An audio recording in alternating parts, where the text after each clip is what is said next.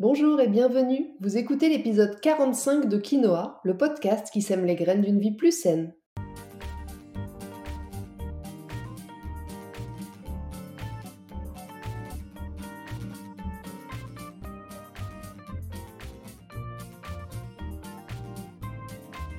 Je suis Julie Coignet, naturopathe et coach santé. Ma mission à travers ce podcast est de vous aider à retrouver ou à garder la santé en adoptant de nouvelles habitudes de vie plus saines et équilibrées. Chaque semaine, le jeudi, je vous parle de bien-être, forme et santé naturelle de façon simple et positive pour vous aider à reprendre votre santé en main. Dans ce 45e épisode de Quinoa, nous allons parler du régime cétogène, un régime alimentaire, un mode alimentaire dont on parle beaucoup mais dont on ne connaît pas toujours tous les tenants et les aboutissants. Je vous explique tout ça dans cet épisode. Bien sûr, comme je vous le précise régulièrement, les informations que je donne ici sont générales et il est important de toujours penser à les adapter à votre cas particulier et c'est d'ailleurs ce qu'on fait lorsque vous venez me voir en consultation. Allez, c'est parti pour l'épisode du jour. Si vous connaissez ou avez déjà entendu parler de l'alimentation cétogène, c'est très probablement comme un énième régime minceur, ou alors peut-être pour ses bénéfices sur la performance sportive et la récupération, ou encore pour ses potentielles qualités thérapeutiques dans les maladies comme Alzheimer, Parkinson ou encore le diabète et le cancer. Mais si c'est vrai que la diète cétogène présente de nombreux intérêts, elle s'accompagne aussi d'inconvénients non négligeables. Alors pour commencer, comme j'aime le faire, voyons un peu de quoi on parle. Qu'est-ce que le régime alimentaire cétogène qu'on appelle aussi le régime keto? Eh bien, en quelques mots, c'est un régime alimentaire qui va privilégier le gras au sucre. On a longtemps diabolisé le gras, nous en avons déjà parlé dans un autre épisode de podcast, et bien maintenant, c'est au tour du sucre. Les matières grasses reviennent sur le devant de la scène et on redécouvre le rôle indispensable des bons gras. Enfin, j'ai envie de dire, mais bon, est-ce que c'est une raison pour ne consommer presque que ça? Parce que c'est bien ça l'idée de la diète cétogène.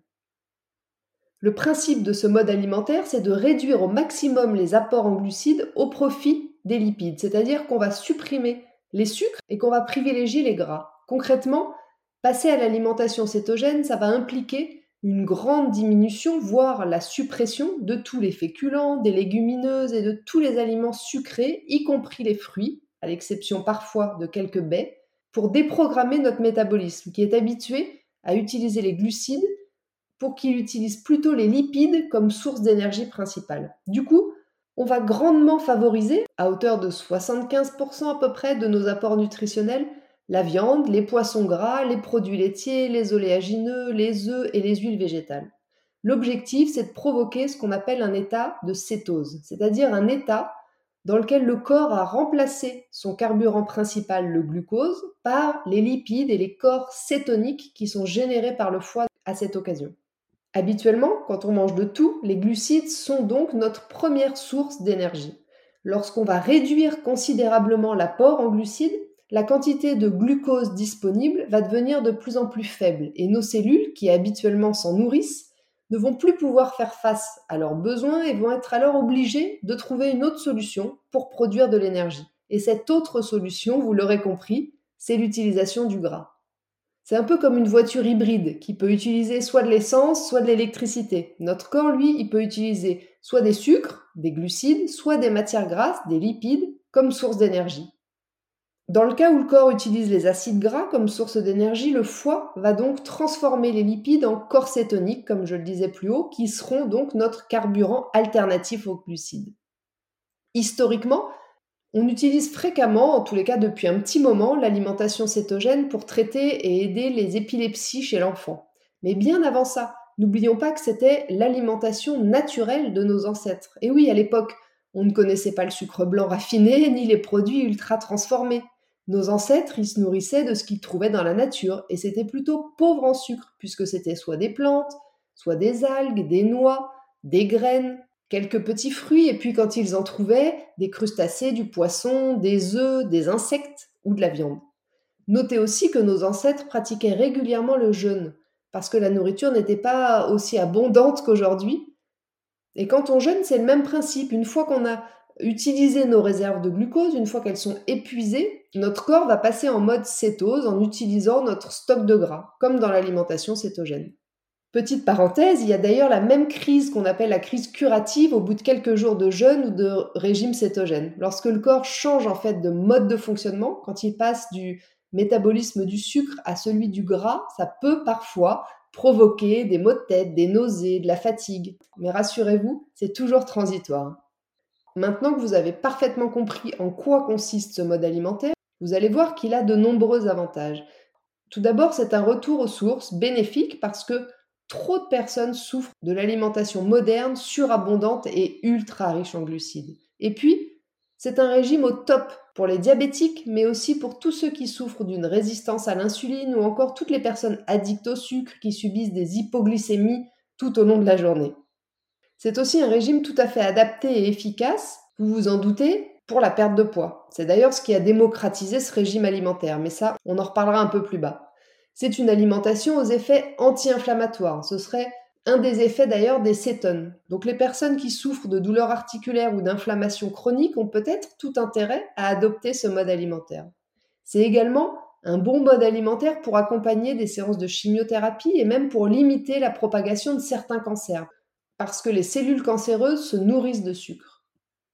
Et puis dans le cadre d'une candidose, c'est-à-dire lorsque le candida albicans, un champignon, est présent plus que de raison dans votre flore intestinale, la diète cétogène est indispensable parce que lui aussi se nourrit de sucre. Et enfin, ce serait une piste intéressante pour les migraineux, les personnes souffrant de la maladie d'Alzheimer ou encore celles qui ont trop de mauvais cholestérol. Alors sur le papier, vous reconnaîtrez que ça peut paraître un peu le régime idéal pour la santé. Eh bien sûrement un peu, c'est vrai, mais comme toujours, les extrêmes ne sont jamais nos meilleurs amis et je pense qu'il est utile, voire indispensable, d'apporter un peu de discernement. Du coup, on va voir maintenant les principaux inconvénients du régime cétogène. Le premier, et non des moindres, c'est que c'est un régime hyper contraignant à suivre si on le respecte à la lettre. Ensuite, forcément, comme on supprime complètement la grande famille nutritionnelle des glucides, eh bien on risque quelques carences. On parle notamment d'une baisse des taux de vitamine A, de sélénium, de magnésium, de vitamine B1, B9, le fameux acide folique utile à la conception de bébé, de calcium, de fer et même d'iode. Et puis, autre inconvénient non négligeable, le risque d'acidose plus plus plus. Les corps cétoniques dont on a parlé plus haut sont hyper acidifiants et vont à force perturber notre équilibre acido-basique. Ce qui est un problème, souvenez-vous, on en parle en détail dans l'épisode 4 du podcast. En gros, si vous n'avez pas le courage d'aller les réécouter, rappelez-vous que pour pallier à trop d'acidité, notre corps va se reposer sur nos systèmes tampons, qui sont nos os, nos articulations et nos tendons. Du coup, on va d'une part les fragiliser et puis d'autre part tendre vers une déminéralisation plus globale. Et puis on va aussi augmenter notre risque de former des calculs rénaux. Enfin, autre inconvénient de ce régime, selon moi, c'est la forte consommation de produits laitiers qui sont, comme vous le savez, pas mes amis, parce qu'ils sont pro-inflammatoires et très acidifiants. Alors qu'est-ce qu'on en pense? Quel choix on fait? Eh bien, comme je le disais plus haut, choisissons comme souvent la voie du milieu, c'est-à-dire Profitons des avantages sans subir les inconvénients. Je pense que tout le monde n'a pas besoin d'être aussi strict que le propose la diète cétogène. Je pense en revanche que tout le monde a intérêt à réduire sa consommation de glucides, d'aliments industriels très riches en glucides et n'apportant que très peu d'intérêt nutritionnel. La voie du low carb, c'est-à-dire pauvre en sucre, me semble intéressante pour tout le monde. Les céréales causent beaucoup de dégâts chez la plupart des personnes. Elles sont pro-inflammatoires, elles sont acidifiantes et elles sont très riches en glucides. En fait, ce que je trouve intéressant avec l'alimentation cétogène, c'est qu'elle met en lumière les déséquilibres de notre alimentation moderne occidentale et puis des impacts que ça peut avoir sur notre santé. Donc, retenez que l'alimentation cétogène peut être un outil intéressant dans certains cas, c'est vrai, pour certaines pathologies spécifiques, comme on en a parlé un peu plus haut. Mais par contre, ne vous lancez pas trop rigoureusement dans ce régime hyper restrictif pour euh, perdre du poids, par exemple, parce que le retour de bâton risque d'être assez violent. Et oui, parce que si le fait de trop consommer de glucides vous fait prendre du poids, qu'est-ce qu'il va se passer lorsque vous allez arrêter le régime cétogène et vous remettre à en consommer? Le régime cétogène, c'est pas un régime qu'on fait comme ça vite fait quelques semaines avant l'été pour perdre ses petits kilos superflus avant de mettre son maillot de bain. Et puis, notez bien que la diète cétogène, elle n'est pas non plus recommandée si vous êtes enceinte ou allaitante. Par contre, une réduction progressive de la part des glucides dans votre alimentation me semble beaucoup plus pertinente et ça sera déjà et souvent une étape bien suffisante. Et puis comme j'aime le concret, vous le savez maintenant, voici pour finir quelques conseils pour débuter votre alimentation basse en glucides.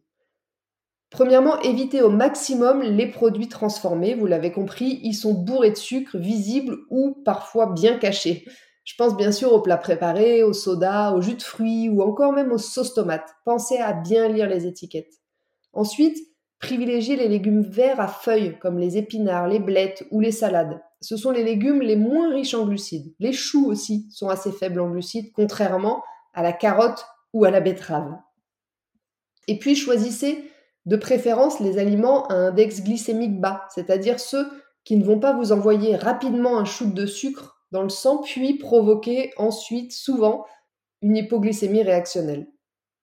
Essayez aussi de limiter les petits plaisirs sucrés à du très occasionnel. Et au quotidien, trouvez plutôt des alternatives qui vous donneront la sensation de sucré sans l'être. Je pense par exemple à la vanille, la poudre d'amande, la noix de coco ou encore le chocolat noir.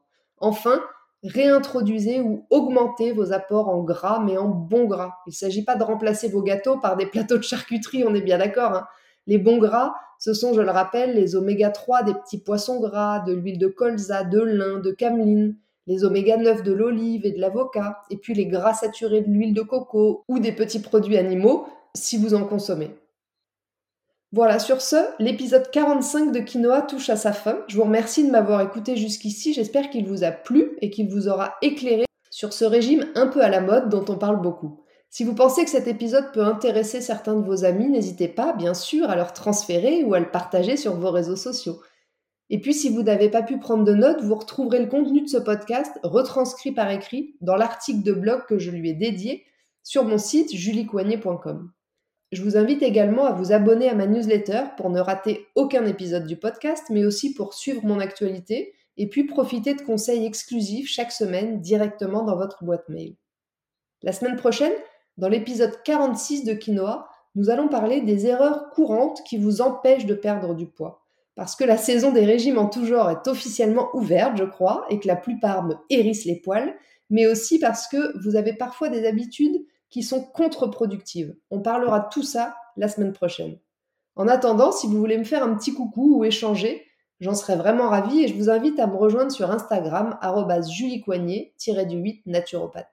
Et n'oubliez pas, comme le disait très bien l'abbé Pierre, il ne faut pas attendre d'être parfait pour commencer quelque chose de bien. À bientôt!